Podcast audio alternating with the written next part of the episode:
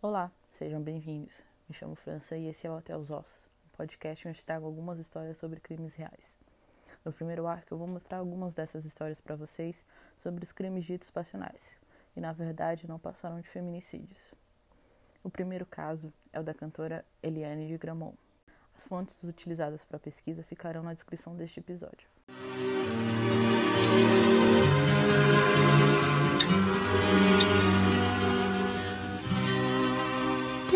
Tentei mudar você, não consegui desistir porque você não tem mais jeito. Cansei de ser Amélia santa e boa, que esquece, que perdoa seus defeitos. Nasceu em agosto de 1955, filha da compositora Helena de Gramont e vinda de uma família com vários jornalistas. Eliane desde muito cedo teve contato com o que se tornaria sua paixão e carreira, a música. Em 1977, nos corredores da gravadora RCA, a então jovem Eliane conhece o rei dos boleros, Lindomar Castilho. Ambos haviam gravado discos na gravadora, porém Lindomar na época já era muito famoso, um cantor de muito sucesso. Para quem não conhece, ele é o autor da música Você é Doida Demais, que foi tema das séries normais na Globo. Lindomar, 15 anos mais velho e com grande patrimônio pessoal. Eliane e Lindomar logo começaram um relacionamento, há muito contragosto da família da moça que não aprovava Lindomar. Ele era mais velho, mais rico. Para provar que o amava de verdade, quando foram se casar em 1979, Eliane assinou um acordo pré-nupcial com separação de bens. Então, com o casamento, Lindomar se mostrou o oposto do romântico que cantava suas músicas. Logo de início, ele proibiu Eliane de seguir cantando. Além disso, era agressivo e chegou a espancá-la e estrangulá-la. Além de ser um alcoólatra, Lindomar tinha diversas crises de ciúme. O casal chegou a ter uma filha, Liliane, porém, diante da situação insustentável na relação, Eliane pediu desquite. Na época não existia o divórcio, somente o desquite. Seis meses após o desquite, Eliane chegou a tentar uma reconciliação, porém Lindomar impôs uma série de regras para retornar. Uma dessas regras seria que ela deveria abandonar terminantemente a carreira, entre outros. Eliane não aceitou. No dia 30 de março de 1981, acontecia uma apresentação de Eliane no Café Belle Époque, em São Paulo. Eliane estava acompanhada do violonista Carlos Randall. Carlos era primo de Lindomar e apontado como o atual relacionamento de Eliane. Eliane, no momento, cantava a música João e Maria de Chico Buarque. E no instante em que ela cantava o trecho, era fatal que o faz de conta terminasse assim, balas a atingiram. Lindomar, enfurecido, havia entrado no café e efetuou disparos contra o palco, onde estavam Eliane e Carlos. Foram cinco. Eliane recebeu um tiro no peito e chegou a ser levada para o hospital, mas já chegou sem vida. Carlos havia sido ferido no abdômen. O mesmo fala que na agitação, em conter Lindomar e com Eliane, não havia percebido que havia sido atingido. Lindomar foi contido por frequentadores e pelo dono do café, que o agrediram e o amarraram. Enquanto aguardava a chegada da polícia, Lindomar soube da morte de Eliane.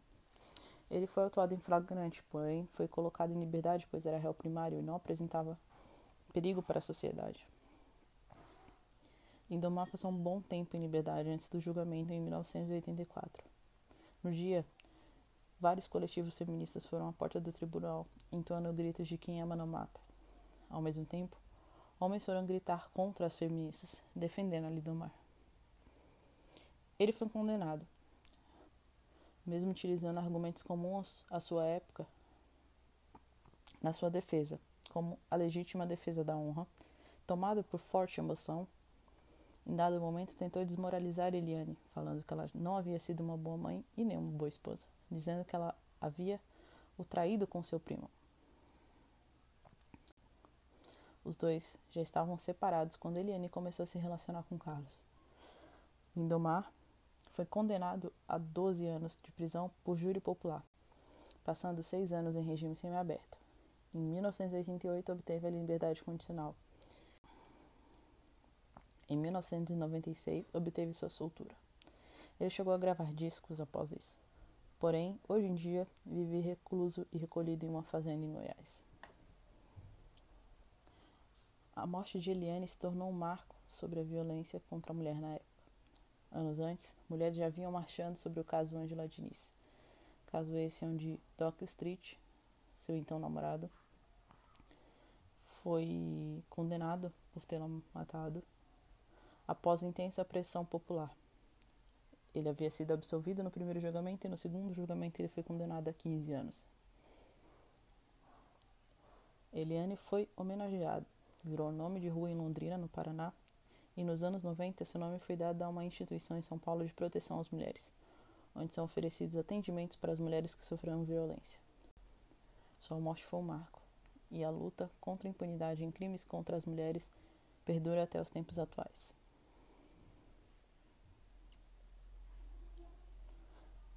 Matou por posse, mas ninguém é dono de ninguém. Matou por ódio, pois quem ama não destrói. Matou brutalmente, ele é um bruto. Essas foram as palavras de Helena de Gramont, a mãe de Eliane, em uma entrevista ao jornal Folha de São Paulo logo após a morte de sua filha. Se você ouviu até aqui, eu deixo o meu muito, muito, muito obrigado. O Até os Ossos é um projeto individual, então é uma realização ver ele sendo publicado. Eu espero que tenham gostado. Sigam também o Até os Ossos nas redes sociais, no Instagram, o arroba Até os Ossos. Caso tenha alguma sugestão de crime, alguma crítica, algum elogio, qualquer coisa do tipo, podem mandar para mim no, no e-mail até os ossos pode, gmail.com. Ainda não tenho esquematizado certinho os próximos episódios, mas assim que possível já, já divulgo para vocês, tá bom? Beijos e até a próxima. A vida com você é uma loucura, me deprime, me satura.